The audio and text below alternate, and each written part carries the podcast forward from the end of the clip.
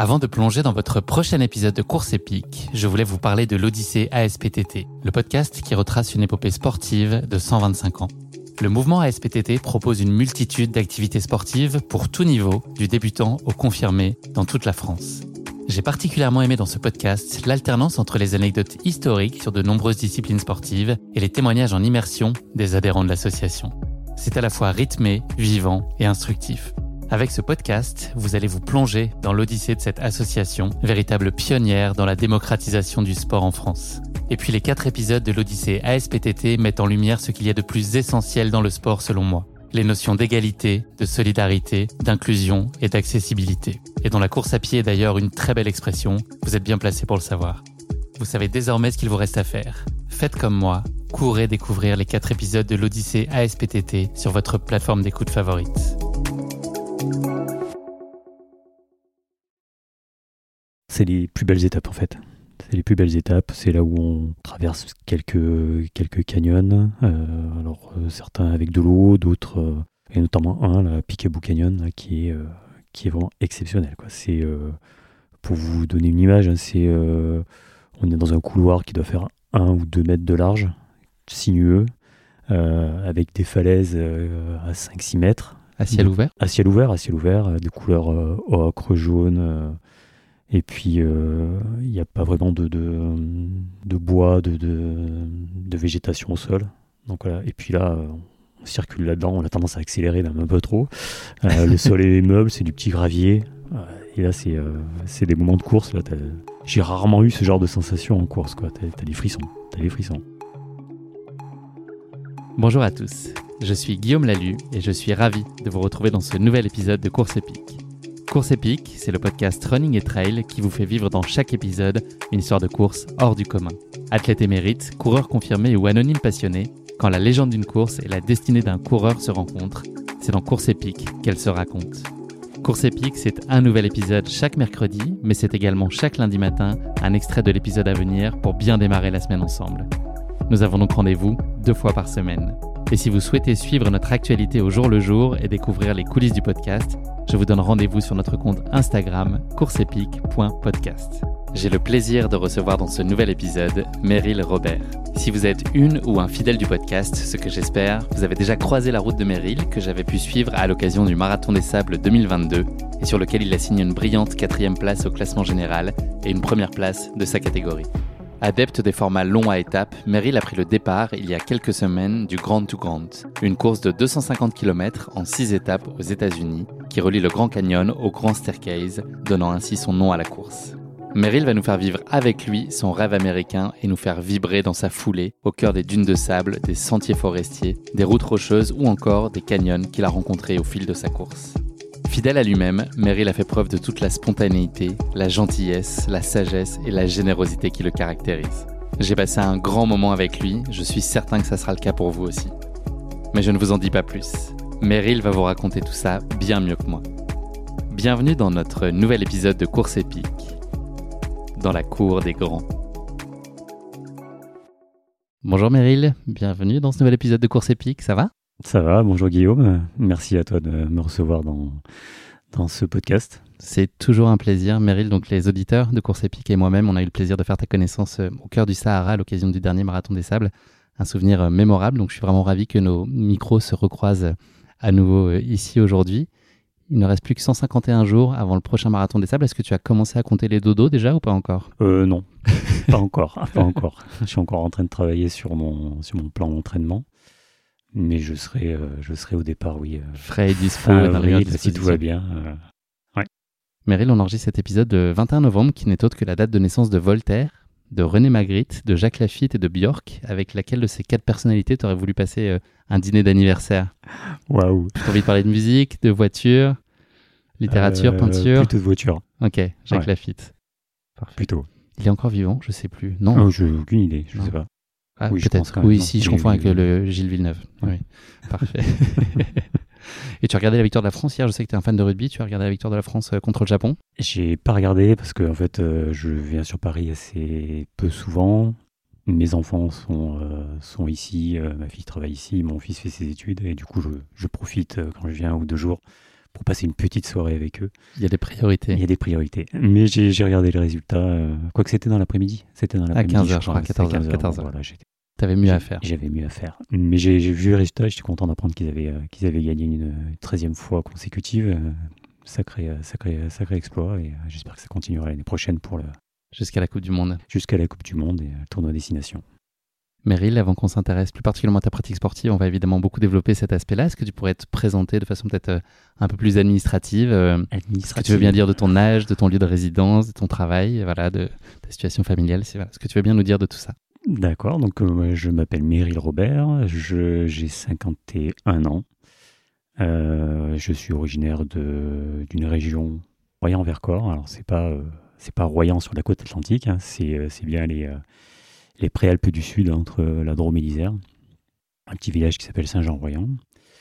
J'ai grandi là-bas, j'ai fait mes études euh, à Grenoble, une partie de mes études à Grenoble, une autre partie euh, à Montpellier. J'ai deux enfants euh, qui sont grands. Qui sont 22 et 24 ou c'est ça 22 et 25 ans. Ils, ils sont quasiment autonomes. Ils sont installés en région parisienne. Et donc, du coup, ça me laisse aussi beaucoup de temps pour, pour aller courir, pour faire plein de choses, plein de choses à la maison. Et voilà, je, je travaille. Je fais pas le, sport, c'est pas mon c'est pas mon gagne-pain. Je suis euh, je suis ingénieur en informatique et donc je travaille pour pour Groupama.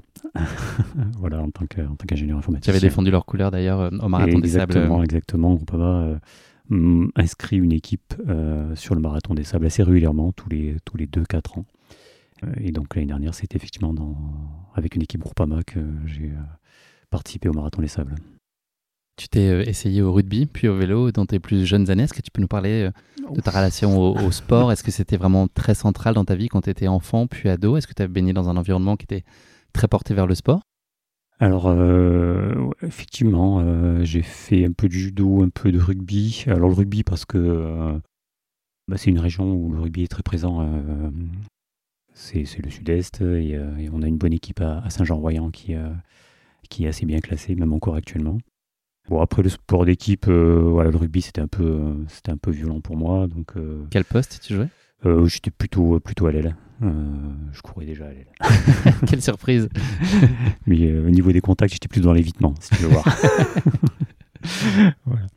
Et puis, et puis après l'adolescence, plutôt, plutôt du vélo. Alors j'habitais pas très loin d'une personne qui, euh, voilà, qui m'a un peu inspiré à ce niveau-là, c'est Charlie Motet, euh, donc un coureur voilà, qui, alors ça va être dans les années 80, 80 83, 80, 95, quelque chose comme ça, où il était euh, coureur pro, il a gagné, non il n'a pas gagné, il n'a pas gagné le Tour de France, il a fait deux fois deux podiums, il a gagné pas mal de courses individuelles, donc voilà, c'était un gars du coin et et avec des, euh, des, des, copains du village, voilà, on allait faire quelques sorties, euh, quelques sorties à vélo. Et puis voilà, je me suis, euh, j'ai pris une licence dans un club. Et bon, j'en garde pas un très bon souvenir parce que, pour tout te dire, j'ai rarement terminé la course.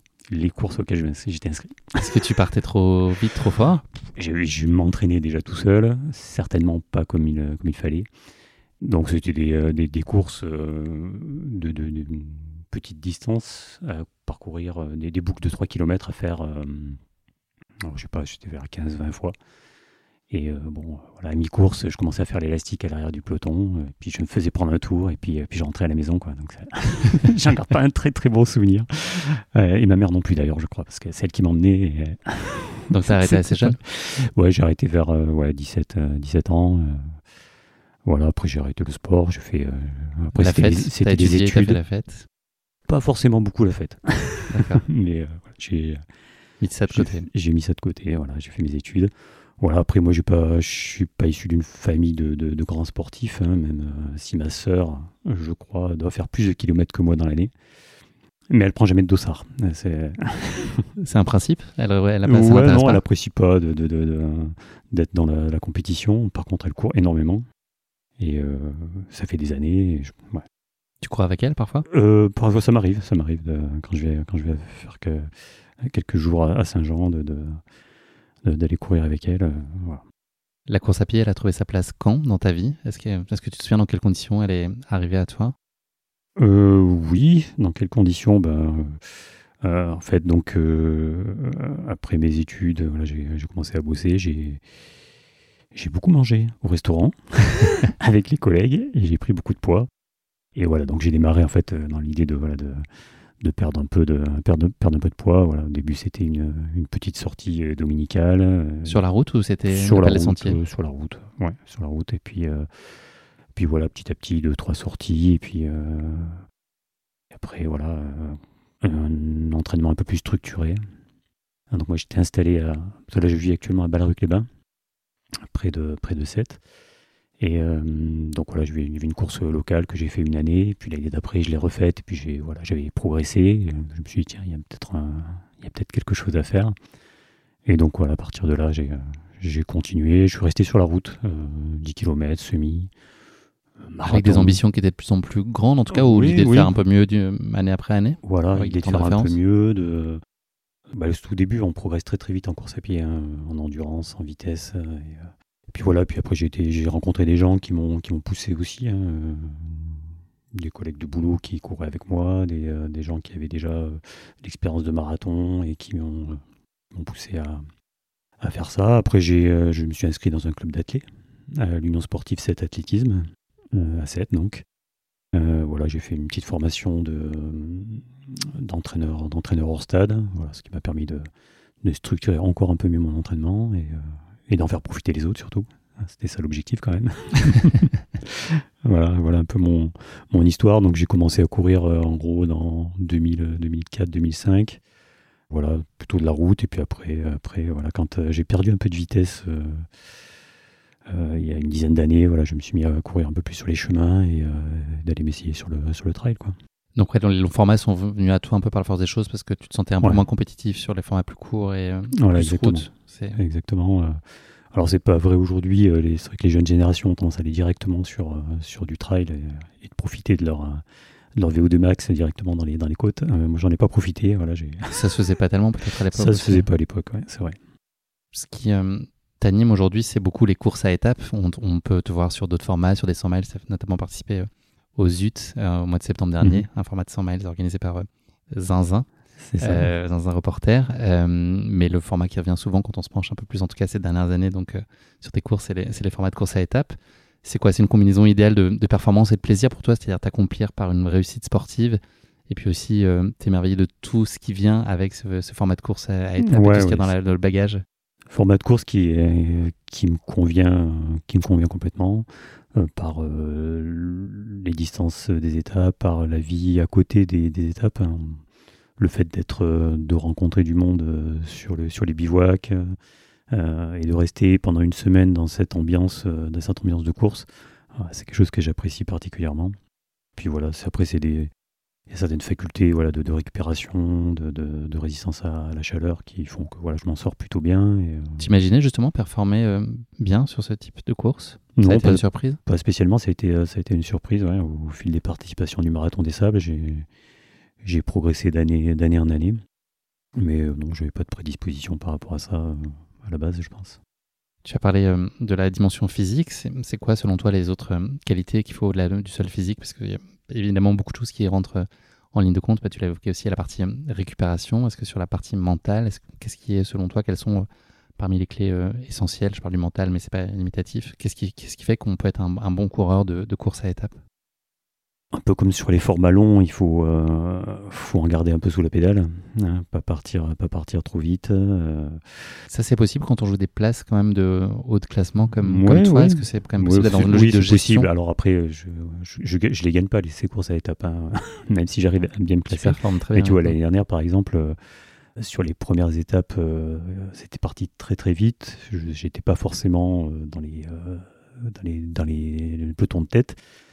Et pourtant, au fil des étapes, avec l'étape longue, j'ai réussi à me maintenir euh, et à gratter quelques places sur la fin, parce que voilà, c'est, euh, ça fait partie de, euh, de, de, la course, de, voilà, de partir doucement et, conserver, conserver du jus pour aller, pour aller le plus loin possible et plus longtemps. Ça, c'est des choses que tu as appris justement au, fil de tes expériences, c'est venu comme ça? Oui, c'est venu comme ça. Alors après, il y a plein, plein de facteurs hein, qui, qui, permettent aussi de, performer sur ce genre d'épreuve. Hein. C'est la préparation du matériel, euh, la, chasse au, la chasse au poids, la technique aussi sur des terrains plus ou moins souples, hein, notamment le sable. Et là, voilà, j'arrive à faire un peu la différence par l'expérience. Est-ce qu'au-delà du dépassement physique impose nécessairement ce, type de course, il y a aussi en toi un espèce de triptyque qui pourrait être, euh, avec les, courses à étapes, une espèce de, quête spirituelle, une envie de te mettre à l'épreuve aussi d'un point de vue mental, de, taper un peu dans les ressources, et puis une volonté euh, profonde de déconnexion, c'est quand même coupé du monde aussi, c'est aussi ça la promesse de ces courses. c'est bien ce, triptyque-là, avec euh, effectivement cette volonté de, déconnexion, déconnexion du quotidien et concentré sur sur quelque chose d'autre que, euh, que, notre, euh, que notre quotidien un peu, euh, un peu compliqué, soit au boulot ou dans la vie privée. Quoi. Comment est-ce que tu structures ton agenda justement sur l'année? Est-ce que cette déconnexion, tu en as besoin une fois par an, plutôt deux? Enfin, Comment tu places un peu tes objectifs? Et puis est-ce que d'emblée, tu sais que le MDS, c'est une place qui est prise Voilà, le MDS, le MDS c'est quelque chose, c'est voilà, une place qui est prise. Après, le reste, voilà, ça vient, ça vient en plus. j'ai j'ai un peu vague idée de, de, mon, de ma planification pour l'année prochaine. Il n'y a rien de très précis. effectivement le MDS fin avril. Il y aura. Euh, euh, voilà, je pense à la diagonale aussi. Hein. voilà, parce que je, l'ai suivi cette année. Ça m'a vraiment donné envie d'y aller. Ça a l'air d'être euh, d'être vraiment une course, une course exceptionnelle. voilà, je me suis déjà essayé sur quelques 160, donc c'est peut-être peut-être le moment de le faire tant que je suis pas encore trop trop entamé physiquement. Ça fait rêver la diag, c'est clair. Ouais. ouais. Rendez-vous là-bas en octobre l'année prochaine. Moi, je la courrai pas, mais par contre, si, ça me ferait plaisir d'y aller. Ouais. il y a quand même. Euh, ouais, je vais essayer, je vais essayer d'y aller. Je vais essayer d'y aller. Euh. Je voudrais refaire le Zut aussi. C'est au mois de, mois de juin. Bon. Quels sont pour toi les ingrédients pour qu'une course elle soit pleinement réussie? Qu'est-ce qu'il faut qu'il y ait nécessairement? Au sens très large, hein, pas seulement le parcours, mais l'expérience de course. Bah, il faut qu'il y ait, euh, faut qu'il y ait de, de, de, de l'échange avec, avec les autres coureurs. Il faut qu'il y ait voilà, du partage se faire plaisir sur, euh, sur la course sans forcément trop d'intensité non plus. Mais voilà, je, je, prends plaisir avant tout dans, la, dans, dans ces courses à étapes. Et le mm. fait que ce soit par équipe, tu l'as, tu l'as dit aussi, cette notion de partage, est-ce que ça, ça sublime aussi ton envie et ta motivation? Est-ce que tu penses d'abord équipe quand tu es sur une ligne de départ comme le MDS Est-ce que tu raisonnes d'abord pour le collectif? Je raisonne d'abord pour le collectif, ouais. Effectivement, après, la, la, place individuelle, elle vient après, mais euh, moi, c'est le collectif qui, euh, qui me pousse euh, et qui tient, en fait, qui me permet d'aller plus loin, parce qu'effectivement, tu parlais tout à l'heure du mental. C'est un des éléments hyper importants euh, qu'on travaille un peu à l'entraînement. C'est que sur ces courses-là, qui sont longues, on a des, des, des, passages qui sont extrêmement longs et il faut, faut s'habituer mentalement à, à, avoir une cadence pendant des heures et des heures avec une ligne droite qui n'en finit pas. Et ça, ça se travaille. Ça, on, ça se travaille, on s'habitue. Enfin, c'est plus simple pour toi de gérer aujourd'hui une ligne droite interminable mmh, ouais, ouais, qu'il y a je, 5 ans. Voilà, je, je, je, décroche de, euh, de, je, me, je, me, rappelle mon premier MDS. Euh, je, me rappelle de, lac asséché qu'on on devait traverser. Là, on voyait il n'arrivait jamais. Il n'arrivait jamais. Et donc j'avais baissé ma casquette là, je regardais juste les 5 mètres devant moi. Et pendant des heures, j'ai regardé le, sol défiler. et là, tu gères différemment aujourd'hui? Ouais, ouais. Là, mais non, voilà, c'est. Euh, au contraire, je. je ça, ça, c'est quoi C'est l'esprit qui s'évade? Tu vas chercher Ouais, je vais. Je pense à autre chose. Voilà, ça, je, je, me fixe une foulée et puis voilà, je, je pense à rien d'autre et euh, ça déroule. Combien de temps il te faut pour euh, reconnecter au, au, réel après une course comme celle-là? Elle est très marquante. Est-ce qu'au fil des années, euh, ce, ce, laps de temps où tu reconnectes à la réalité est, plus court? Je sais que très vite, quand tu reviens, en fait, tu es au bureau quasiment le lendemain matin. Donc, est-ce que par la force des choses, es, la reconnexion est impérative il n'y a pas trop de choix? Est-ce que tu as l'esprit qui est quand même ailleurs, qui flotte un peu pendant quelques semaines? Ah ouais, L'esprit flotte, flotte un peu, ouais. Pendant, pendant deux, trois semaines, toutes les nuits, c'est, euh, je pense à ça, quoi. Je, je revis les moments, je, tu manges du lyophilisé le soir chez toi un peu? Non, pas vraiment. Ça, ça, ça, par contre, euh, j'ai tendance un peu à, me lâcher euh, sur la nourriture au retour, hein, parce qu'on perd quand même, on perd quand même du poids et, et le corps se transforme un peu. Mais ouais, c'est vrai que pendant quelques jours, voilà, on est vraiment, on a vraiment du mal à se reconnecter, et, puis même deux, trois semaines après, on est encore, on a encore un petit, quelque chose encore un peu dans le désert. C'est assez particulier. Moi, je vais y participer là cette année, j'ai cette chance-là. Je sais pas si toi, tu as beaucoup plus d'expérience évidemment, mais le fait qu'on soit moins de six mois, finalement, on rebascule en fait dans ça y est, le compte à rebours a commencé, je ah trouve. Là où on était un peu euh, sur la, sur la fin et puis euh, la queue de comète de l'expérience précédente, là on re-rentre déjà dans la projection sur l'édition d'après. C'est un peu psychologique, je trouve, au bout de six mois, qui est plus ou moins aussi le début de la prépa qui, euh, qui commence là, en tout cas pour les, les, coureurs néophytes comme moi. Ouais, complètement. Là, il faut commencer à, à, regarder un peu le matériel, à, voilà, ça, à structurer un peu un plan, savoir comment on va, comment on va s'entraîner jusqu'à jusqu'à jusqu'à jusqu'au départ, comment on va passer la période des fêtes aussi, parce que voilà, c'est une période où on court un peu moins. Euh, voilà. Donc euh, oui, c'est dans, dans, la tête, c'est on est déjà reconnecté à cette, cette, prochaine édition, on se fixe déjà des objectifs. Tu reçois 50 questions par jour de gens qui te demandent comment ça marche, comment faut faire. Euh, le sac, souvent, les, chaussures, les bâtons. souvent, il n'y a pas très longtemps, j'étais sur le Grand Raid de Camargue et c'est vrai que les, personnes qui m'ont abordé, ah oui, je vais faire le MDS cette année. Est-ce que. T'as pas un petit pour voilà, petite question. Je crois que la semaine prochaine, voilà, j'ai des, des, euh, des, collègues de collègues qui, qui vont participer du côté de Montpellier. Bon, on va se faire un petit repas et puis on va discuter de ça. Voilà, il y, a souvent euh, le, MDS qui revient dans mon quotidien, on va dire. Il vient d'où pour toi le bonheur en course à pied, Meryl? Est-ce que ben, une petite sortie euh, du dimanche de 15-20 bornes, ça peut être la, même excitation et stimulation qu'une performance sur une, course ou un format très long? Est-ce que c'est -ce c'est le même plaisir? Oui, c'est même, je dirais même mieux. C'est même mieux. Moi, j'aime bien aller faire, euh, faire une sortie sans, euh, sans pression, en fait. Sans pression de. Parce que voilà, quand tu fais une course, mine de rien, voilà, tu faut essayer d'aller au bout, faut, euh, faut essayer de se, se dépasser, faut mettre une certaine intensité dans la course. Donc, c'est pas forcément une partie de plaisir, hein, même si à l'arrivée, voilà, c'est un peu l'extase, mais la petite sortie du dimanche, voire sans, sans même la montre, juste à la sensation, profiter un peu du paysage. C'est pas mal. Ah, c'est vraiment, c'est vraiment pas mal. Ça fait partie des, euh, des, bons moments de la, journée, ça. Est-ce que tu pourrais nous donner une idée de la façon dont, s'organisent tes semaines? Donc, c'est évidemment très variable selon euh, la, période et l'intensité de ta mhm. préparation, mais est-ce que c'est euh, un casse-tête par rapport à, ton poste, à responsabilité chez Groupama? Est-ce que tu arrives à bien agencer tout ça, à bien cloisonner? Enfin, Comment est-ce que tu t'organises? Est-ce que tu cours plutôt le matin, le soir, le déj, tu fais des gros blocs le week-end. Comment est-ce que tout ça arrive à se mettre en place? Effectivement, c'est euh, selon les périodes. Euh, voilà, je, ça va de, de, 8 heures d'entraînement la semaine à 15-20 heures. Et euh, comme j'ai dit tout à l'heure, bon, à la maison, c'est un peu plus calme vu que les enfants sont partis, donc j'ai un peu plus de temps. Donc on a, j'ai un créneau entre midi et deux que je partage ou pas avec les, les collègues de, de, boulot parce que on a un petit groupe de coureurs là sur les sur le site euh, sur lequel je travaille euh, et, on va courir régulièrement ensemble. Ça nous permet d'ailleurs de ne pas rester tout le temps moi dans mon rythme dans ma, voilà, et de, me pousser un peu parce que voilà, c'est des gens qui sont plus jeunes que moi et qui, euh, qui me, tirent un peu quand même. L'arrogance de la jeunesse, c'est pas possible. C'est ça, c'est Aucun savoir-être. Voilà, donc le créneau entre midi et deux. Euh, le soir, généralement, je rajoute une heure, euh, une heure de, préparation physique ou de, vélo ou quelque chose comme ça. Mais voilà, je, suis bien quand j'ai deux heures, deux heures d'activité euh, dans la journée. et puis après, quand je suis vraiment en période un peu plus intensive, des fois, je rajoute une heure le matin aussi pour parce qu'effectivement faire des sorties de, de 2h30, 3h dans la journée, c'est quand même compliqué, donc je la coupe. Mais ça, ça marche plutôt bien couper les sorties longues, voilà, de la faire en deux fois dans la journée. Ça a les mêmes effets? Ça a un peu les mêmes effets parce qu'on n'a pas complètement récupéré, on repart sur de la fatigue. C'est moins traumatisant que, courir euh, trois heures d'affilée, donc euh, deux fois une heure et demie, c'est bien. Et d'alterner course à pied, vélo, euh, voilà. c'est quelque chose que je fais plus ces dernières années. je rajoute un peu plus de vélo parce que voilà, la, carcasse s'use un peu et il faut, il faut l'aménager. Est-ce que tu mets parfois des briques spécifiques aux, courses à étapes Je sais pas, de, dormir euh, en, mode bivouac, de partir euh, lesté, de, enfin, voilà, de, tester du lyophilisé sur des sorties longues? Alors sur, euh,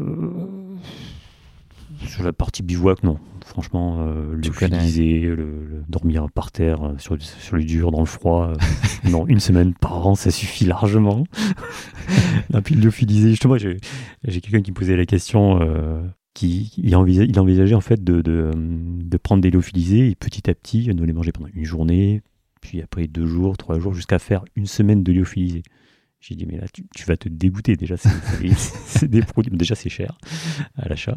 Euh, et puis, tu, vas te dégoûter. Moi, déjà, au bout de deux jours, j'en peux plus quoi, de, ces, odeurs. De... C'est pour ça que maintenant, je favorise plus des trucs que je prépare moi-même, qui apportent euh, les mêmes nutriments. Mais voilà, c'est des choses qui, qui se rapproche un peu plus des, des goûts, des goûts qu'on connaît, quoi.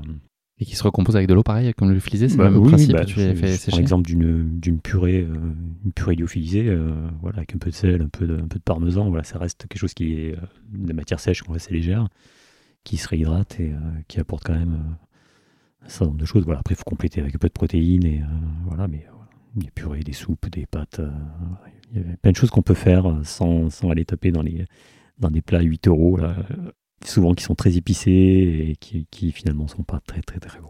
Ouais, effectivement, ça fait monter la note aussi assez rapidement. Merci Ouais. beaucoup pour euh, cette introduction, euh, Meryl. On va passer euh, à notre séquence de la basket chinoise qui a évolué vers un, un questionnaire de Proust au, au fil du temps. Est-ce que tu pourrais nous parler d'une erreur ou d'un éventuel imprévu qui t'a particulièrement fait avancer ou apprendre dans la vie? Il y en a eu plein, des erreurs. On en en fait 50 ans, en 50 mais ans oui. t'imagines bien. Pour, pour rester sur le thème de la course à pied, j'ai effectivement euh, un truc qui me revient, c'est un abandon sur, euh, sur une course. Euh, souvent, on apprend, on apprend des choses a posteriori en analysant le, pourquoi j'ai j'ai stoppé. Voilà, on comprend un peu plus les erreurs qu'on a faites. Et là, j'ai l'exemple d'un abandon sur sur l'ultra trail du Beaufortin. Beaufortin, voilà, voilà, je zappe un peu un ravito euh, sur la fin du parcours parce que euh, je voulais rester avec le gars qui était devant moi. Mais bon, voilà, c'est complètement idiot, mais bon, bref. Donc je ne me suis pas alimenté comme je devais. Euh, deux kilomètres après, j'étais à la rue, il fallait attaquer la côte. Je suis arrivé en haut, mais dans un état. je titubais, j'ai la tête qui tourne. voilà, et donc j'ai appelé ma, copine pour les. Je voulais qu'elle me dise Continue, bien sûr. non mais c'est bon, arrête-toi. Mais en fait, elle me dit complètement le contraire? Elle m'a dit de continuer. Bon, Ah oui? Ah oui, oui, oui. je, je pensais bluffer en disant ça, mais elle t'a encouragé Ah non, non, mais ok, après, je pensais qu'elle allait dire d'arrêter. lâche rien. C'est pas du tout ce que j'avais envie d'entendre. bon, au bout d'un moment, j'arrive à la convaincre et puis je rends mon dossard à- au bénévole et, euh, qui, était, qui était là. Et, euh, et puis après, bon, voilà, je me pose, je, je dors, je, je me réalimente, je me réhydrate et, et puis, puis au bout d'une demi-heure, en fait, je pète le feu. quoi. Et là, je vois les coureurs qui passent, puis après qui te disent à côté. Et je dis, c'est complètement idiot, quoi. C'est En fait, euh, des coups de mou sur une course, t'en- as, c'est obligé. Sur euh, des distances de, de 90, 100, 160 bornes, forcément, à un moment, t'es moins bien. Et ben voilà, il faut laisser passer, en fait. T'avais des signaux euh, avant de faire cette impasse-là sur le ravito Est-ce que tu avais conscience qu'il y avait une prise de risque à faire ça ou t'étais bien Non, et que non, vraiment non. tu t'es fait rattraper très soudainement deux kilomètres après? Non, non, je, je me suis fait, je me suis fait surprendre. J'ai, euh, je passé très vite au ravito. J'ai dû prendre euh, un sirop de, sirop de menthe, euh, voilà, euh, trois cacahuètes, et puis je suis reparti. Donc voilà, ce que j'ai appris là, c'est effectivement. L'espèce et, et l'orage. et- et- et d'autres courses après, j'ai eu d'autres coups de mou très violents, euh, notamment sur le. Tout à l'heure, tu parlais du, zut, hein, j'ai eu un moment vraiment très très mal. Ben voilà, pas s'affoler, se poser, attendre. Une demi-heure sur ce genre d'épreuve, c'est vraiment pas important. Bon, après, bien sûr, quand tu joues pas le, le- le top, le top 5, euh, voilà, qui peut t'affecter moralement. Tu as Euh, quand même fini deuxième de cette course, on peut le dire. Oui, oui, oui. Et tu arrives à identifier suis- tout de suite Mais le- la, la cause Est-ce que tu as justement, quand tu dis garder la tête froide, est-ce que tu arrives maintenant avec les scénarios que tu as vécu au fil de tes courses Est-ce que tu arrives à dire, OK, là, il est en train de se passer ça J'ai mon corps qui m'envoie ça Oui, comme oui. signal, donc la réponse c'est ça et ça va prendre euh, X temps pour que je revienne euh, à peu oui, près d'aplomb effectivement, la dernière fois, j'en ai effectivement eu conscience. Pareil, en haut d'une côte, bon, là, il faisait particulièrement chaud, on avait manqué un peu de, un peu d'eau. euh, et donc, j'arrive en haut de cette côte et c'était, euh, j'étais vraiment mal. J'avais froid même. Je tremblais de froid. je- Et d'ailleurs, heureusement que les, les secours m'ont pas vu parce que je pense qu'ils m'auraient arrêté. Et donc là, je me suis arrêté un quart d'heure. Mon ami m'a donné à, manger, elle m'a réchauffé. euh, voilà. Et puis après, on s'est retrouvé 5 km plus loin. Et c'était, j'avais la patate, quoi. Et à partir de là, jusqu'à la fin, je me suis pu arrêter parce que voilà, j'avais. C'est, impressionnant la, la capacité de notre corps à, à se régénérer, à retrouver des ressources. euh. Finalement, le plus dur, c'est que l'esprit arrive à se dire, ça va re- revenir, en fait, Ouais, même si dans l'instant, ça c'est paraît être plus une impasse. C'est ça euh, le plus dur. Parce que c'est, euh, c'est vraiment des moments difficiles euh, où tu te dis, mais c'est pas possible, je, je vais, euh, je, vais, je vais rester là, quoi. Et puis finalement, non. Faut laisser passer, faut laisser passer la, la douleur, euh, puis ça, ça revient. Deuxième question pour toi, Meryl. Euh, Qu'est-ce qu'une journée parfaite selon toi? Il faut quoi? Euh, journée parfaite. Alors, journée parfaite, euh, déjà, c'est une journée qui, qui est placée, euh, qui se situe après un objectif. Tu vois?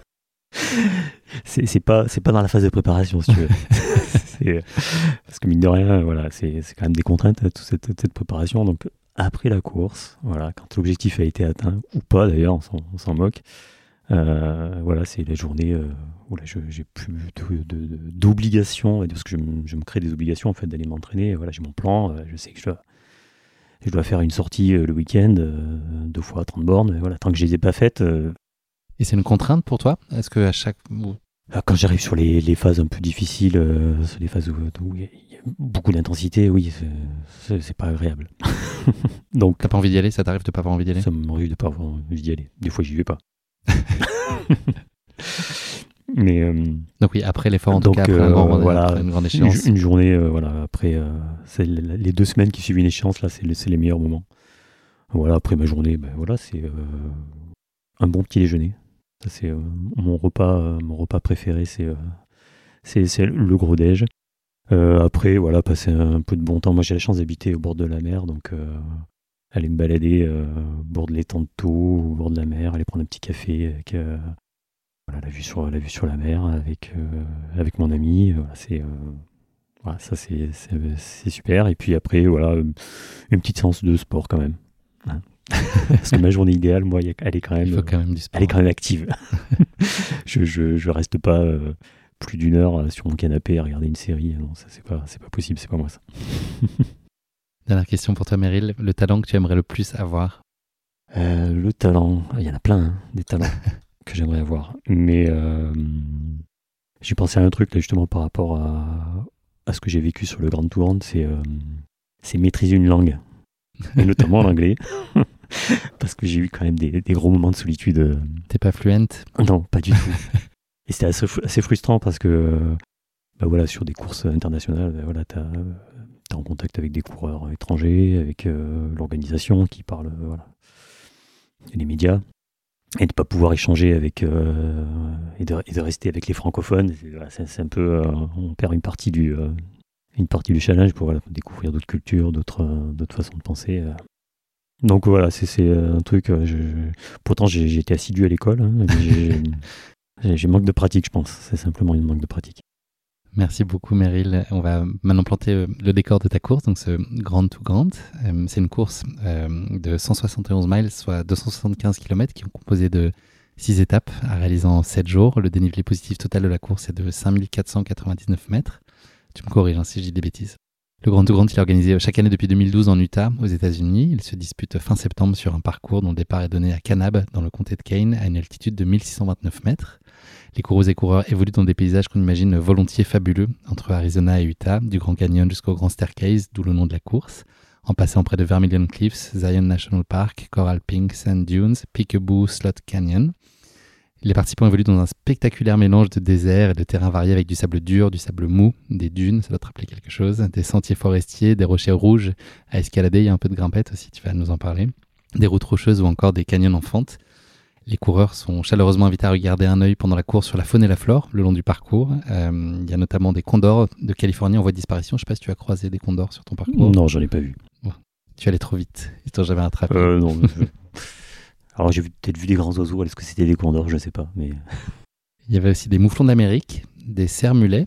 Bon, pas vu la couleur. Et par contre, ça, tu en as vu, je pense, des cactus que l'on ne trouve nulle part ailleurs, dont il faut se tenir, je pense, relativement à distance. Ça peut être un mauvais moment, ça, les cactus. ça fait pas un partie des risques de la course là. Ouais. Il faut que Les- tu les une pince à épiler là pour enlever les épines ou pas? Non, vous avez Co- pas comment? faut emmener des pinces à épiler si, si tu te Non, non, les, le pied les dedans, épines mais sont, euh, sont assez, assez grosses, donc on peut les enlever à la main, mais euh, c'est vrai que ça fait. euh, c'est c'est- c'est- c'est assez minutes, douloureux, ouais. Quand on shoot dans un, dans un cactus, et que les cactus sont assez rares. Et donc assez fourbe. dedans, et euh, voilà. Difficile de rester concentré pendant des heures sur où est-ce que tu poses ton pied, donc euh, forcément à un moment tu te fais avoir. Et là après, voilà, faut enlever, euh, enlever les épines. Et effectivement, il y a une douleur qui reste, qui persiste un peu pendant 15-20 minutes, et là c'est, c'est un bon moment. c'est pas un bon. La ligne d'arrivée se trouve euh, au sommet des Pink Cliffs et du Grand Staircase à une altitude de 2651 mètres. Et offre aux participants une vue saisissante sur le parcours qu'ils viennent de boucler, l'occasion de regarder en arrière les falaises et de profiter de paysages panoramiques encadrés par les cheminées de fées, je crois que c'est leur euh, joli petit nom, et des formations rocheuses qui sont vieilles de plus de 2 milliards d'années. On est bien peu de choses, mon cher Meryl. Ouais, bah tu, j'ai pas toutes ces informations pour tout te dire.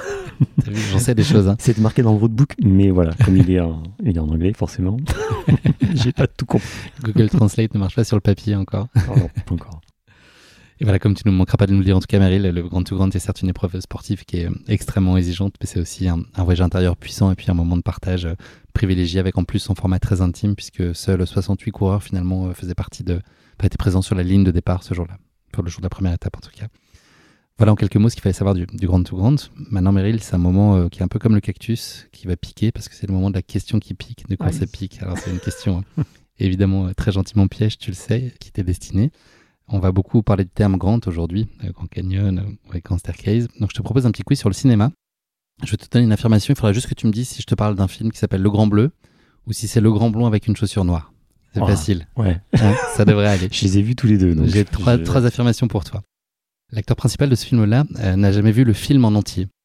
Le Grand Bleu ou Le Grand Blond avec une chaussure noire? Le Grand Bleu. Le Grand Bleu, bravo. C'est Jean-Marc Barr, effectivement, puisque le film a été projeté à Cannes et apparemment, il était euh, passamment euh, éméché. Il a passé euh, toute la séance du film, toute la projection, à aller chercher les toilettes. Donc, il n'a pas vu à l'occasion de la projection à Cannes en intégralité. Mmh. Bravo. Bravo, Jean-Marc. il a peut-être revu après quand même. Non, il a pas crois, alors, en fait, en réalité, il dit l'avoir vu 7 ou 8 ans après, avoir trouvé que c'était plutôt un film pour ados, un peu prépubère et tout ça. Donc, il a quand même ah. complètement taillé le film dans lequel il s'est pas mal révélé aux yeux du grand public. Très bon esprit, Jean-Marc. Deux, donc bravo, un sur un. Euh, on peut dire que ça commence bien. Euh, l'acteur principal de ce film est une célébrité en Europe de l'Est et en Russie.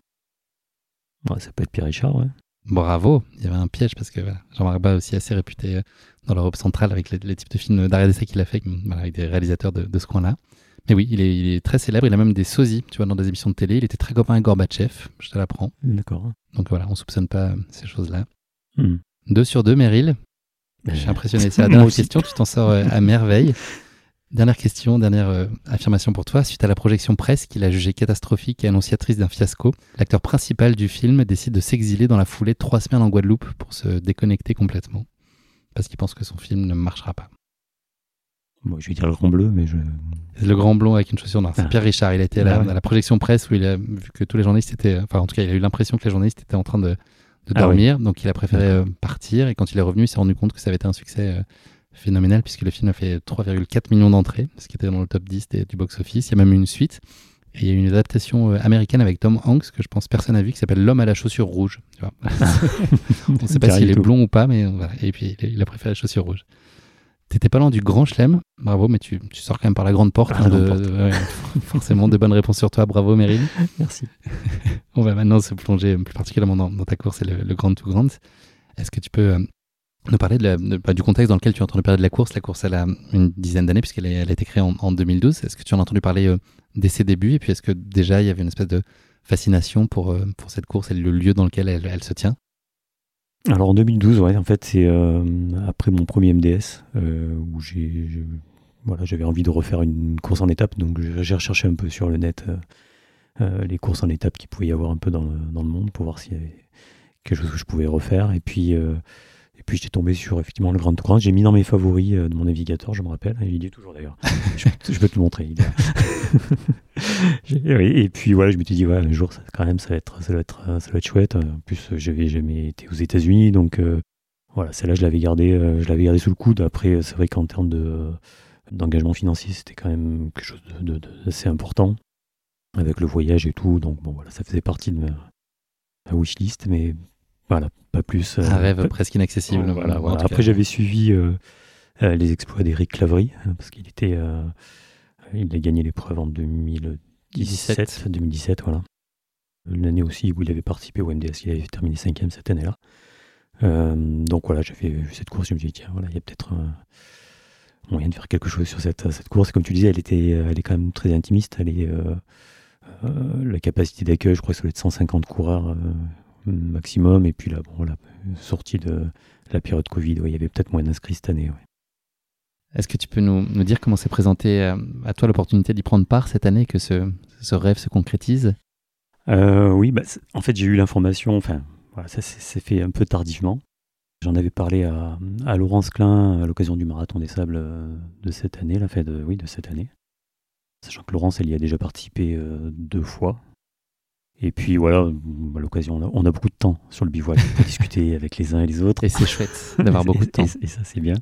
Enfin, tout le monde n'a pas beaucoup de temps, hein, mais ceux, qui arrivent suffisamment tôt ont du temps pour discuter. Tu serais pas en train de nous narguer là, Meryl?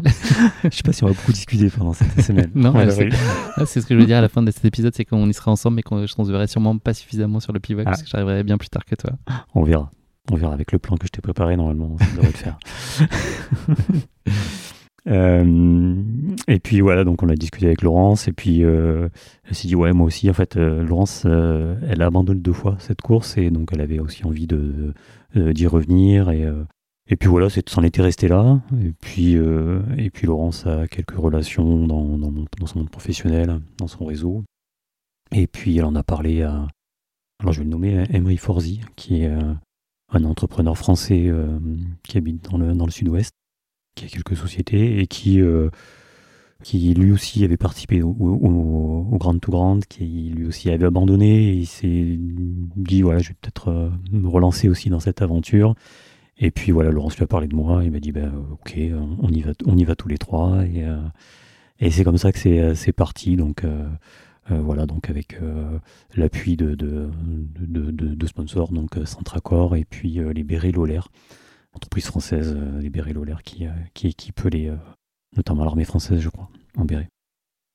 Est-ce que tu peux nous parler des, grandes lignes de ta préparation pour ce Grand to Grand? Est-ce que il y a beaucoup de, enfin, est-ce que tu, fais des parallèles avec la, préparation du marathon des sables? Est-ce que tu envisages ça comme une course qui est radicalement différente, en tout cas en amont, ou est-ce que tu t'imagines qu'il faut avoir sensiblement les mêmes briques et poser les mêmes briques de préparation? Moi, je, suis parti sur le même, sur le même schéma de préparation. clairement, on était, on est quasiment sur la même distance.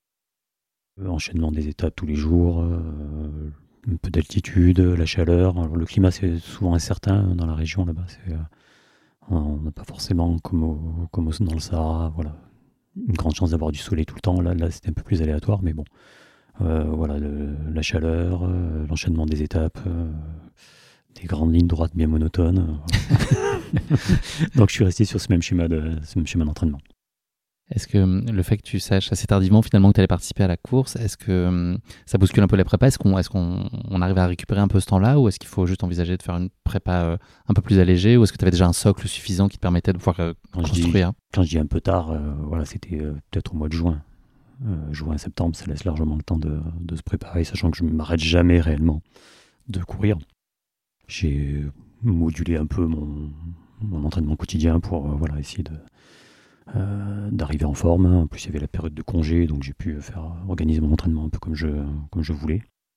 Est-ce que tu peux donner à, entendre à nos auditeurs un peu les, quelles sont les, règles, les conditions matérielles sur, sur la course en termes d'alimentation, d'hydratation, euh, le mode de fonctionnement du bivouac? Pour les gens qui ne connaissent pas nécessairement ce format de course à étapes C'est quoi mm. les grands principes sur l'autosuffisance? Aussi, enfin voilà, la Alors, sécurité le médicale. Grand, le grand principe donc, de l'autosuffisance, c'est euh, de devoir transporter son équipement et la nourriture pour euh, toute la durée de la course. Donc euh, euh, du premier matin jusqu'à jusqu'à l'arrivée, on doit avoir de quoi se nourrir avec un minimum requis à chaque jour, hein, pour pas qu'il y ait des gens qui aient tendance à en prendre le moins possible pour gagner du poids. Ensuite, sur le bivouac, l'organisation généralement distribue de l'eau, alors chaude ou froide, on se la fait chauffer ou, euh, ou là en l'occurrence elle était distribuée, elle pouvait être distribuée chaude. Euh, pour Est-ce qu'il y avait des contraintes sur les feux notamment c'est ça? Euh, Oui, on, on est dans les parcs nationaux américains, donc on n'a pas trop le, droit de faire, de faire du feu. Et donc voilà, après bivouac, alors il y a, dans le matériel obligatoire, on avait pour se protéger du froid, donc une doudoune, un sac, un sac de couchage avec un indice thermique un peu, un peu plus élevé que, que la normale, euh, un ponchou pour la pluie. voilà, après euh, euh, un peu de matériel de sécurité, des quelques médocs.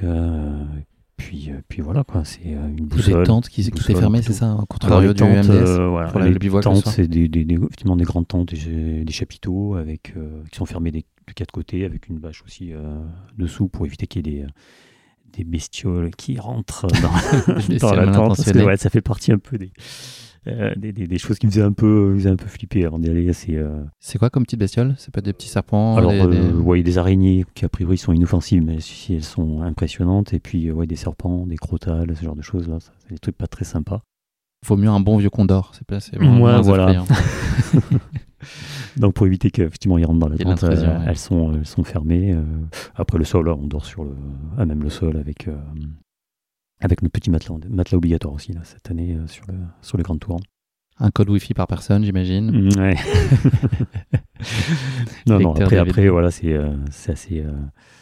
Spartiate. c'est assez spartiate. les sanitaires, bon, je ne vais pas rentrer dans les détails, mais bon, c'est pas on n'est pas à l'hôtel. Hein. Euh, mais voilà, après, c'est après, des conditions que moi j'ai l'habitude de, vivre, classiques, qui, sont, qui, me conviennent tout à fait. Tu es arrivé 4 à 5 jours euh, avant sur place. Est-ce que euh, l'idée c'était de, voilà, de, te mettre dans l'ambiance, de, de voir un peu prendre le pouls et puis aussi d'aller en profiter pour faire une reco du terrain puisque le parcours est identique une année sur l'autre. Donc c'était aussi, j'imagine, l'idée. Puis il y a un sujet d'acclimatation. Hmm, c'était l'idée, c'était l'idée d'aller à Canab quelques jours avant pour euh, bah, s'habituer à l'altitude quand même, parce qu'on est, on, doit naviguer autour de 1000, 1700, 1800 mètres euh, sur les premières, euh, dès les premières étapes. Le climat, bon, on est quand même sur des climats assez, assez tempérés, même s'il il y a beaucoup de soleil. Le terrain, le sable, oui, reconnaître un peu le parcours, parce que à mi-parcours, on repasse pas très loin de Canab. Et donc on a pu aller faire une partie, de, une partie du parcours, notamment d'aller euh, dans les Pink Dunes, les Pink Dunes, comme tu disais tout à l'heure. Euh, voir ce que ça, ce que ça donnait, euh, prendre quelques photos, parce qu'effectivement, moi je prends pas d'appareil photo sur, sur la course, donc je peux pas amener quelques souvenirs avec moi. Donc je les prends dans le cœur. On les a pris, voilà, c'est dans le cœur, et je les ai prises un peu avant. Et donc effectivement, avec, avec Laurence et Emery, on est allé faire quelques petites sorties pour, se, pour s'acclimater. Alors après, est-ce que ça a été efficace ou pas euh, Bon, j'ai souffert sur la première étape. Donc je vais dire que euh, si je l'avais pas fait, ça aurait pu être pire. Petit sujet sur l'alimentation aussi sur place, c'était pas simple de trouver euh, des produits ah ouais, c'est vrai que ça c'était, comme je te disais, c'était la première fois que j'allais aux États-Unis et ça, ça fait partie un peu de mes des choses qui m'ont un peu étonné, c'est la nourriture aux US, c'est beaucoup de produits transformés. Euh, c'est très compliqué de trouver euh, une alimentation saine. Enfin, en tout cas, là où, là où on se trouvait, hein, c'était. Euh, c'est beaucoup bah, du, hamburger, de la viande, des choses frites. pas ce que j'ai l'habitude de, de manger. C'est peut-être d'ailleurs ce qui a ce qui a un peu péché pour, euh, pour euh, Laurence et peut-être Emery, c'est que sur cette euh, semaine d'avant-course, l'alimentation n'a peut-être pas été. Très différente en tout cas, ce qui différente habituellement. Voilà, et ça, ça a peut-être joué sur, sur leurs conditions physiques dès le départ. Est-ce que tu peux nous parler des, objectifs et des ambitions avec lesquels tu te présentes sur la course à quelques semaines du départ et te annoncer notamment la présence de Rachid El Morabiti qui a été nonuple vainqueur du MDS notamment, qui est un concurrent de renom. Est-ce que toi tu il y a le plaisir évidemment, j'imagine, en majeur, mais l'idée c'est d'aller chercher la victoire. Il y a aussi euh, un record d'Eric Lavry sur la course. Est-ce que c'est un sujet à ce moment-là? Enfin voilà. Dans quelle disposition Alors euh, c'est vrai que euh, au mois de juin, j'avais effectivement l'info que, que Rachid allait prendre le départ, donc bah voilà, je me suis dit bah ok, je serai deuxième au moins. Alors c'est vrai que quand Rachid prend le départ d'une course, généralement sur ce genre d'épreuve, c'est vraiment sa spécialité. Mais voilà, peut-être que dans ce contexte-là, euh, en, dehors en dehors du Maroc, euh, avec d'autres altitudes, d'autres climats, euh, d'autres conditions de course, peut-être qu'il y aurait eu. Son frère qui n'est pas là Son frère n'était pas là. Voilà, peut-être qu'il y aurait eu. ça, serait passé différemment. Voilà, donc ça, effectivement, je, je m'étais dit, bah voilà, il va y avoir match avec, avec Rachid, sachant que j'avais déjà fait une course aux Émirats Arabes Unis avec, avec lui il y a quelques, quelques années avant, en 2019, je crois. On avait fait la course ensemble. C'était bien passé, j'avais fait sa connaissance, c'est pour ça que j'avais. Euh, euh, je partageais. Euh, normalement, je devais partager la, nuit la nuit d'hôtel avant course et, post course avec avec Rachid. Et puis et puis voilà. Après, donc il y a eu la il y a eu la journée technique où on va vérifier les où l'organisation vérifie le matériel et au cours de cette journée, voilà, j'ai compris que voilà, Rachid serait pas serait pas présent. Voilà, donc j'ai pas été déçu. On peut pas dire ça. Euh, non, même si effectivement, d'un point de vue sportif, ça aurait été intéressant de, voir Rachid dans, cette, euh, dans ces conditions de course. Après, au final, j'ai dit, bah, ok. Bah, vous allez vous retrouver dans pas très longtemps euh, dans, le Sahara. et puis voilà, ce sera peut-être pour moi, voilà, peut-être l'occasion de, d'être un peu sur le devant de la scène. Sur une grande course comme ça, c'est, c'est toujours, intéressant. Après, le, record d'Eric Lavry, je ne l'avais pas forcément calculé. C'est en, milieu de course que voilà euh, l'organisation m'en a fait part et j'ai regardé ça d'un peu plus près, j'ai essayé de, me raccrocher à ça, sachant que effectivement sur la durée de la course, j'ai pas eu beaucoup de, concurrence directe. Est-ce que c'est possible de prévoir une stratégie assez fine sur ce type de course, de définir en amont en tout cas comment appréhender peut-être au moins certaines étapes sur la longue, se donner des intentions, ou est-ce que c'est tellement long et imprévisible qu'il n'y a pas vraiment de stratégie à élaborer? En tout cas, s'il n'y a pas de, de concurrents que tu regardes plus spécifiquement, c'est plutôt sensation globalement? Non, il n'y a pas vraiment de, pas vraiment de stratégie. Hein. Je sais, on sait à quoi on s'attend, on sait que ça va être long, on sait qu'il ne faut pas partir trop vite. Non, il n'y a pas, de, pas vraiment de stratégie à avoir pour, euh, pour ce genre d'épreuve. Hein. Qu'est-ce que tu t'attends à vivre avec ce Grand to Grand? Ah bah, Moi, je m'attends à vivre, euh, à, voir, à voir beaucoup de choses. À beaucoup de choses parce que euh, le Grand Canyon, voilà, j'en ai des images dans les, dans les bouquins, sur, mais, euh, dans les reportages, mais voilà, je l'ai vu en vrai. Et c'est vrai que quand on arrive en bus euh, au bord du Grand Canyon, c'est euh, impressionnant ce, gouffre. Et, le départ est donné au bord de la falaise, quoi. C'est ça. Oui, vous dormez à côté la nuit qui précède, ça Et on dort à côté la nuit. Il faut faire attention s'il y a un peu somnambule. En fait, il y avait 130 partants, mais au final, il y en a 65 qui sont, qui sont malheureusement tombés euh, cette nuit-là. Non, mais le départ, le départ, c'est vraiment exceptionnel. Le site est, euh, le site est grandiose. Est-ce que ça fait comme euh, la première fois où on va à New York, par exemple, où c'est des décors que tu connais pas parce que tu n'y as jamais été réellement, mais tu as tellement vécu dans cet imaginaire-là et des références de séries, de films ou autres Est-ce que toi, le Grand Canyon, tu avais l'impression de connaître déjà par toutes les images dont tu avais pu t'abreuver, et puis en le découvrant en vrai, c'était franchement, non. Franchement, c'était, euh, c'était différent. C'était, euh, c'est, euh, alors des, paysages comme ça de canyon, on peut aussi en trouver en France, mais, mais là c'est du XXL quoi. C'est, c'est, c'est voilà, ça, file le frisson quand tu es, quand tu es au bord de ce, de ce gouffre là. Ouais. Ça doit être fou. Hmm. Je confirme. Puis on a eu donc une nuit, donc on a eu un coucher de soleil, un lever de soleil sur sur le Grand Canyon, donc c'était euh, c'est des belles images. Et on, avait. Alors moi, j'avais pas mon appareil, mais d'autres avaient leur appareil photo. Ils ont immortalisé l'événement. C'était sympa. Est-ce qu'il y a une chose que tu appréhendes sur la course? Est-ce qu'il y a euh, bah, Oui, parce qu'en fait, sur la première étape, c'est là où on va voir un peu quelles sont les, euh, les, les, forces en présence, comment, comment est le terrain, comment est balisée la, course. Parce que le roadbook euh, qu'on a eu dans la semaine, moi, il n'est pas hyper précis. Donc, euh, et au final, en fait, la course est très bien balisée. Il n'y a pas de, pas de, de, problème de, euh, de se perdre ou quoi que ce soit. On est, il y a des, petits drapeaux tous les, tous les 50 mètres d'ailleurs, sur 275 bornes. les petits drapeaux, c'est un sacré défi. donc voilà, après oui, l'appréhension de, de voilà, du terrain, de, voilà, les cactus. On annonce une météo qui est pas, pas terrible, c'est pas vérifié dans, la réalité des choses. mais en bah, on, a surveillé, euh, on a surveillé la météo effectivement toute la semaine. Euh, ils annoncent effectivement de la pluie euh, au milieu de, milieu de parcours. Et, et pendant les, quelques jours avant la course, donc on était à Canab, on a eu droit à une, une pluie. Alors, je suis habitué dans le sud à avoir des, épisodes Sevenol, à avoir des grosses pluies, mais là c'était quelque chose quand même. et quand tu es en course, tu prends ça sur la tête. Ça, va être. Je, comprends l'utilité du poncho, quoi. Mais bon, euh, en fait, on a eu de, on a eu un peu de pluie, ouais, euh, sur une, une soirée, une, ouais, une nuit. Euh, mais en course, on n'a pas, on n'a pas eu de, on n'a pas eu de pluie. Ça part fort, la première étape.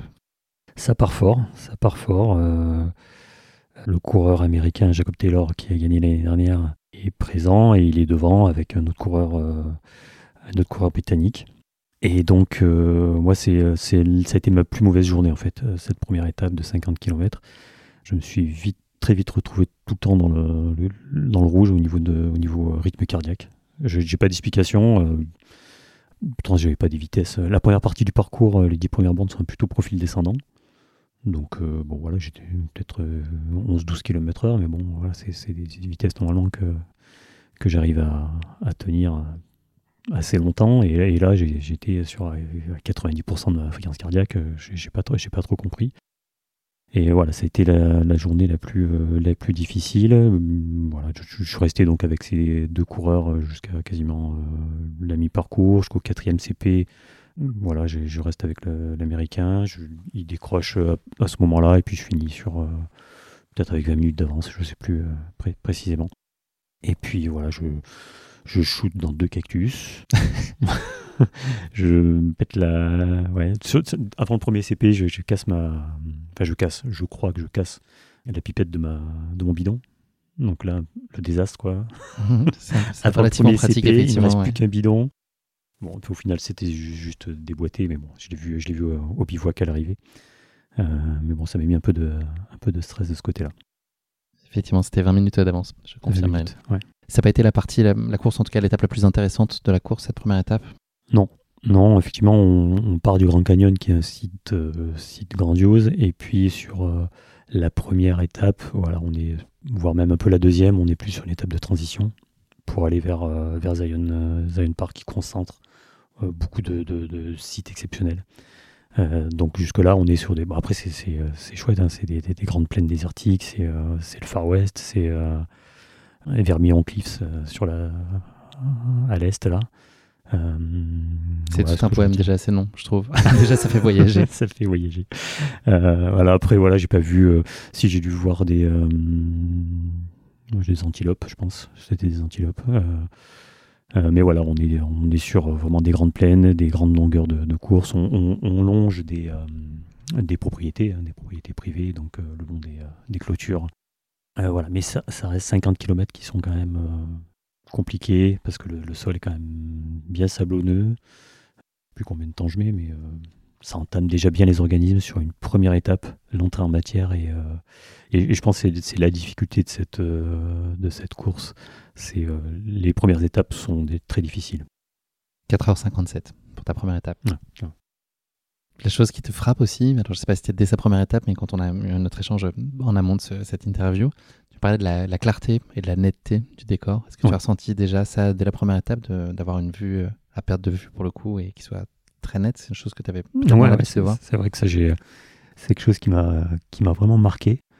Voilà, quand on est en France, les paysages, là, on, les- on les voit, on les distingue, mais au loin, voilà, il y a toujours une espèce de, de brume euh, qui, qui euh, euh, et, et- et là, tu as une netteté euh, à perte de, perte de vue quoi, sur, les, euh, sur les montagnes alentours, et ça, c'est, euh, exceptionnel. On a l'impression d'être, euh, je sais pas, euh, et même les nuits, d'ailleurs, sont, euh, les nuits étoilées sont vraiment exceptionnelles. Et je pense qu'il y a, comme il n'y a pas de, il y a pas de pollution, il n'y a pas forcément de vent, euh, on a vraiment une vue, une vue à l'infini qui moi m'a marqué particulièrement. Tu parlais des nuits étoilées, à quel point elles sont froides. Tu disais qu'il fallait avoir aussi un, un équipement euh, un peu particulier, Mhm. un sac de couchage particulier. C'est Ouais. c'est- c'est quel genre de température? Tu as une idée? Euh, je sais plus vraiment, mais euh, on devait être autour de 10 degrés. euh, et puis on a eu sur la dernière, euh, le dernier bivouac, il est quand même à 2000 mètres, un peu plus de 2000 mètres d'altitude. Et là, on a dû descendre à 2 degrés avec l'humidité. Bon, c'était pas, il faisait frais. il faisait frais.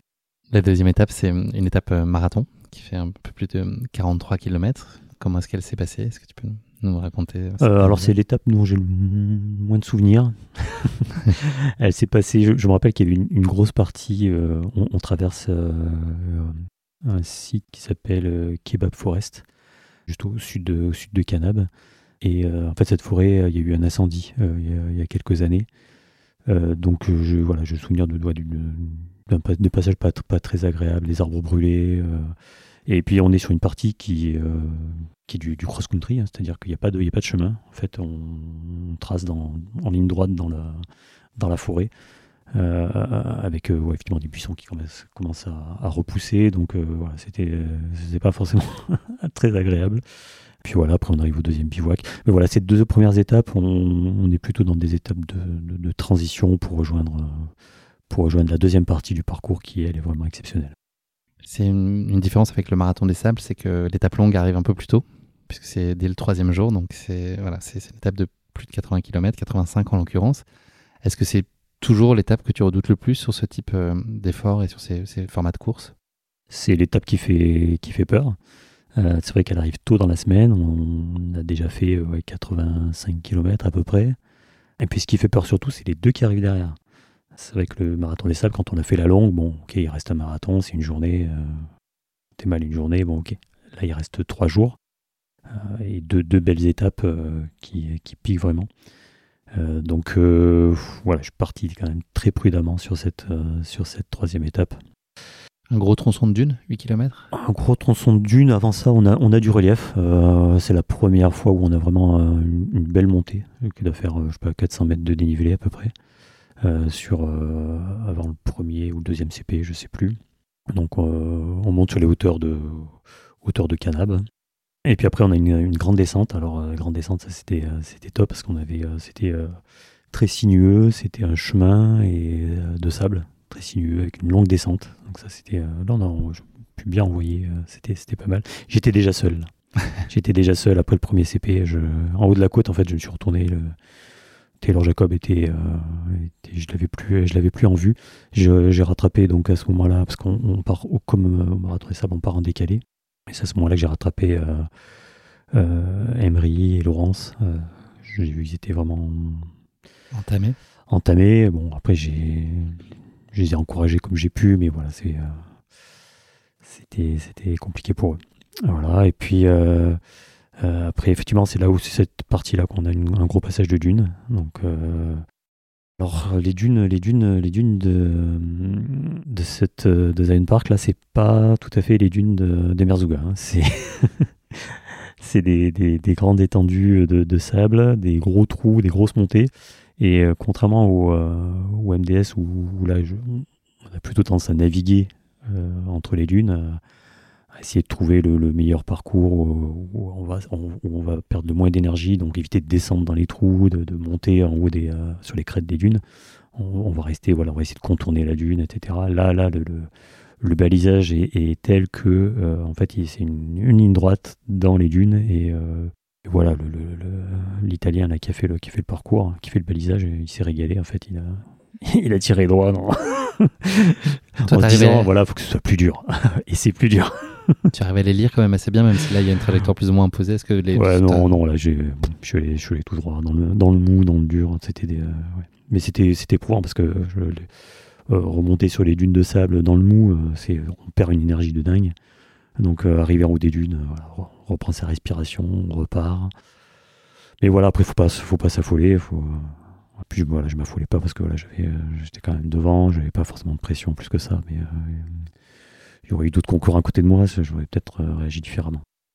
Donc tu nous l'as dit, t'as t'as pas de concurrent euh, à portée de foulée, à tel point que tu passes le cinquième checkpoint, euh, leur gars pas encore eu le temps de, de mettre Ouais. en place euh, l'accueil. C'est ça, c'est ça. je- Pas J'arrive. de bouteille d'eau, euh, ça veut dire pour toi concrètement ça? Comment? Ça veut dire que t'as pas de bouteille d'eau pour toi pour, euh, pour la suite? Non, je. Enfin, alors, euh, il y avait, il y avait pas le, le CP, mais il y avait euh, quand même une personne de l'organisation qui était là, qui avait sa voiture, qui venait d'arriver pour euh, réceptionner les, euh, le, le- le matériel pour monter le, monter le CP. En fait, il n'était pas encore monté.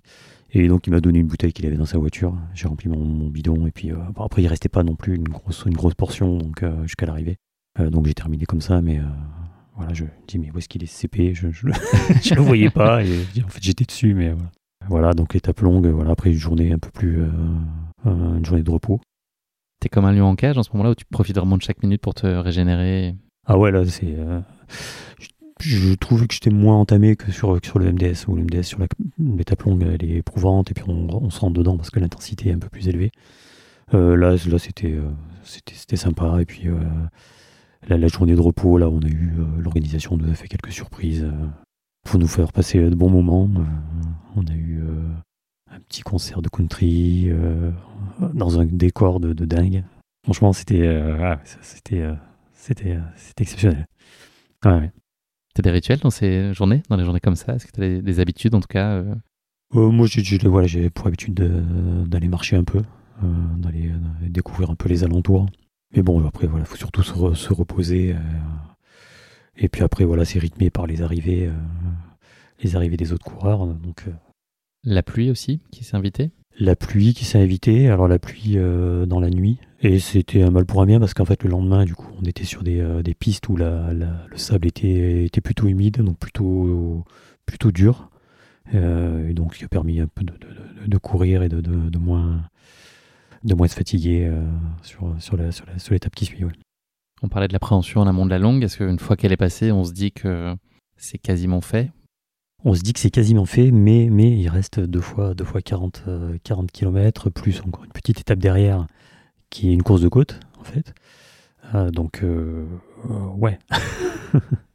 donc là, ce qui, qui m'a boosté un peu à ce moment-là, c'est quand l'organisation m'a indiqué que j'avais sur cette étape-là, donc comme chaque année on a le même parcours, on a des temps de référence, et sur ce temps de référence, j'avais, j'ai fait un peu mieux que qu'Eric Lavry sur cette étape-là. Hein.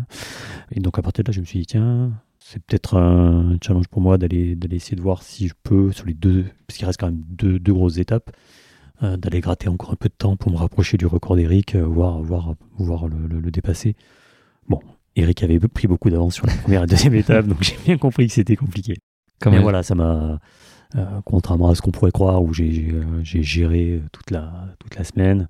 Sur la première partie, il y avait quand même euh, Taylor Jacob qui était pas très loin. Et sur la deuxième partie, je me suis mis dans la tête de, de me rapprocher de, de, de cette perf d'Eric. Et donc voilà, je, je m'étais tout tranquille devant euh, à, regarder, euh, à regarder les araignées et les, les, petits serpents qui circulaient. Quoi.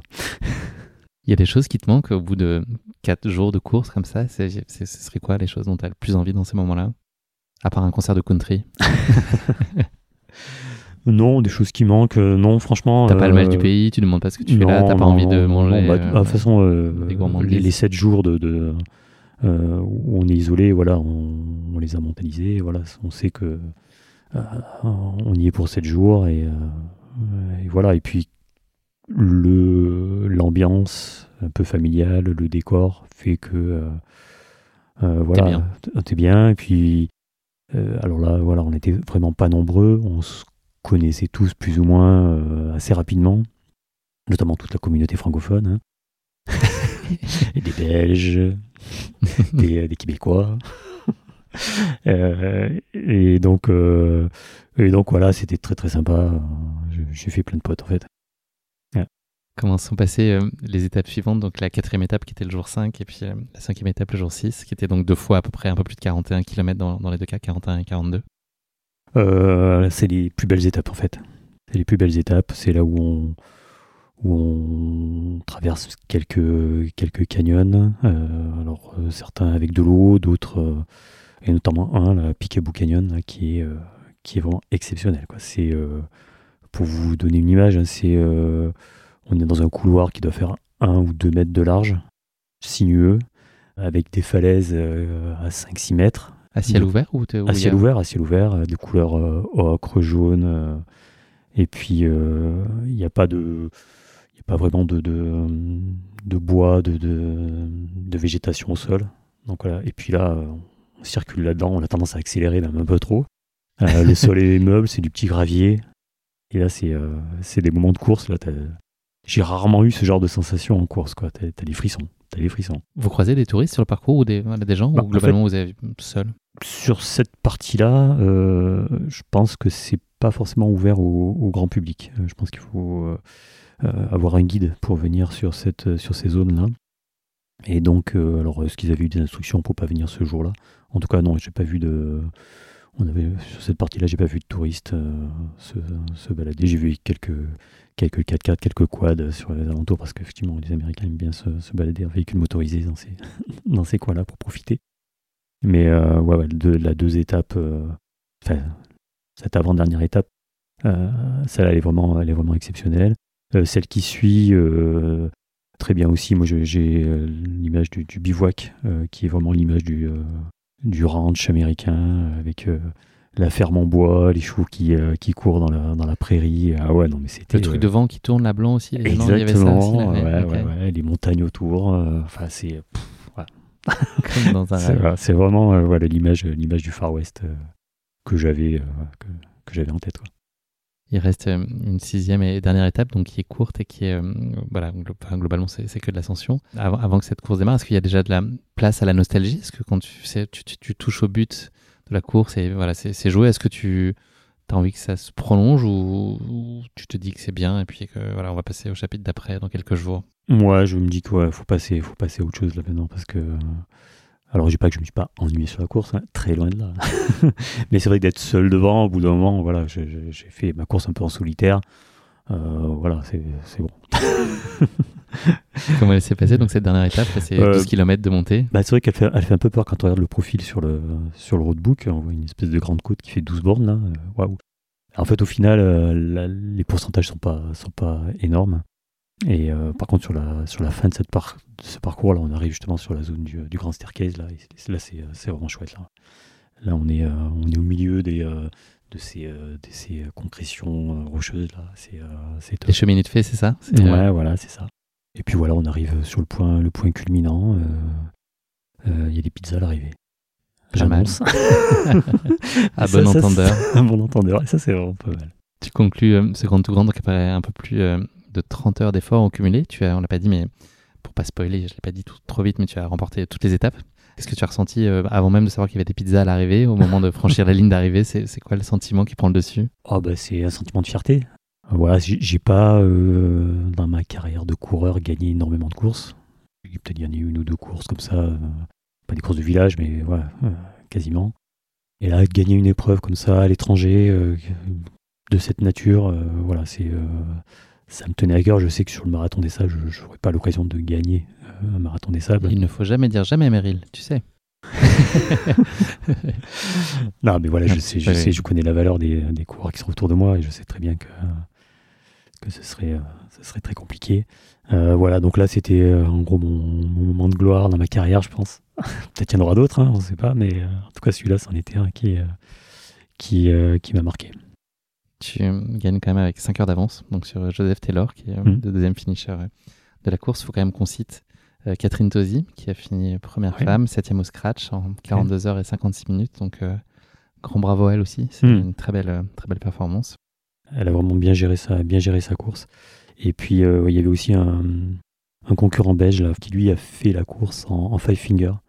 Ça, c'est à noter parce que Pour Bah, expliquer ça, c'est les chaussures Ouais, dans c'est lesquelles les il y a la forme des ouais, cinq orteils. Il n'y a pas, quasiment pas d'amorti. Il n'y a pas d'amorti. hein, c'est euh, très minimaliste. Et euh, courir avec ça dans les, dans les cactus, dans les, dans les rochers, euh, bah, bravo à lui. Quoi. Ça a été quoi le bilan pour toi, Meryl, à, à t'être reposé de ce grand tout grand Est-ce que c'était à la, à la hauteur de ce que tu projetais? Et c'est une course qui a tenu toutes ses promesses pour toi? Alors, je dis pas que j'avais euh, imaginé terminer, euh, terminer comme ça dans ce classement-là, mais euh, euh, j'avais l'ima- l'image que j'avais de la course, là, c'était vraiment tous ces, euh, tous ces grands paysages de, de, de, euh, de- plaine américaine, de plaine, de plaine de Far West, là, et ça, c'est. euh, euh, été servi, quoi. Et au point de vue humain, tu l'as dit très rapidement tout à l'heure, mais aussi Ouais. quand on avait échangé en amont, tu m'as dit qu'il y avait vraiment des amitiés euh, fortes qui s'étaient créées. C'est aussi peut-être des choses qui n'étaient pas Mhm. soupçonnables à ce point-là. euh. Ouais, ouais. Bon, après, sur ce genre de course, euh, sur 7 jours, tu te fais toujours des, euh, des connaissances qui, euh, qui restent au-delà de, au-delà de, de la course. Et là, en l'occurrence, tu parlais de, de Catherine, tu parlais de Fabien. Ben voilà, on, va certainement, dans le cadre de, la préparation de mon prochain objectif, se faire une petite course dans, en, Belgique, euh, dans le sable au-dessus de, Dunkerque, au nord de Dunkerque. Alors, je ne sais plus le nom du, euh, le nom de la ville, euh, à Coxide, où il y a des, dunes de sable.